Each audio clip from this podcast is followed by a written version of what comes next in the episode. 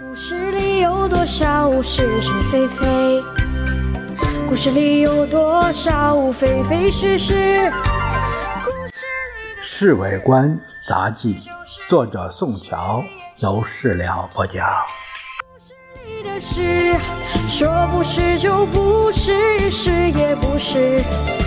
故事里的事。今年的庐山实在没什么意思。山上虽然多了一家晚上可以跳舞的青岛西餐厅，可是大家都提不起兴趣来。先生照例又叫外交部邀请各国大使上山避暑，但是应邀上山的只有司徒雷登大使带着他的私人顾问傅静波。不说别的，山上的新闻记者也没有前年多。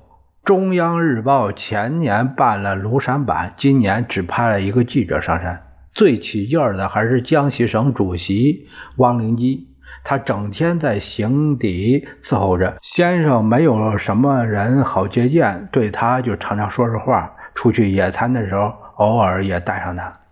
今天情形相当特别，上山来见先生的有张家敖、于鸿钧。还有一向不大接近先生的程广普，他们三个人和先生足足聊了五六个钟头，看样子好像有什么重要的事情商量。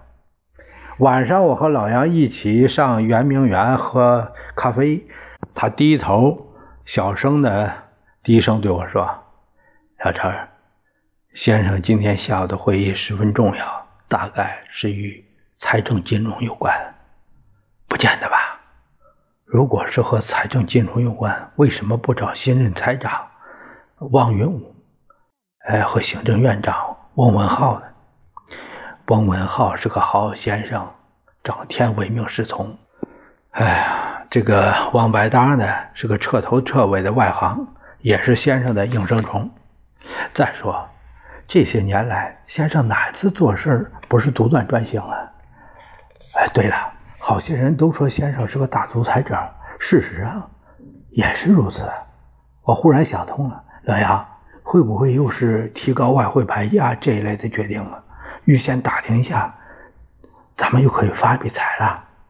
别外行了，多少个月来外汇牌价天天由中央银行挂牌调整，哪里用得着先生郑重其事的商量好几个钟头啊？一定是更重要的决定。呃，我们赶紧设法打听一下，千万不要错过机会啊！老杨点起一根烟，抽了好几口，他凝望着喷出来的烟圈看样子似乎是在动脑筋。我想出一个办法，我灵机一动，什么办法？注意夫人的行动，看他是不是打电话给上海的龚大为和宋子良。如果能听到他在长途电话里说什么，我们就有办法了。有什么办法呀？老李也来了圆明园。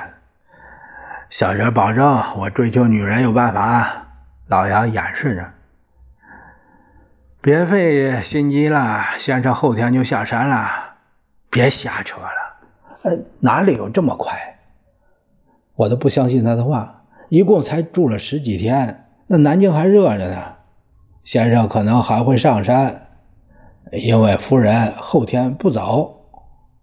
啊，你们不信我的话，回去听侍卫长吩咐好了。说是就是，不是也是。故事里的事，说不是就不是，是也不是。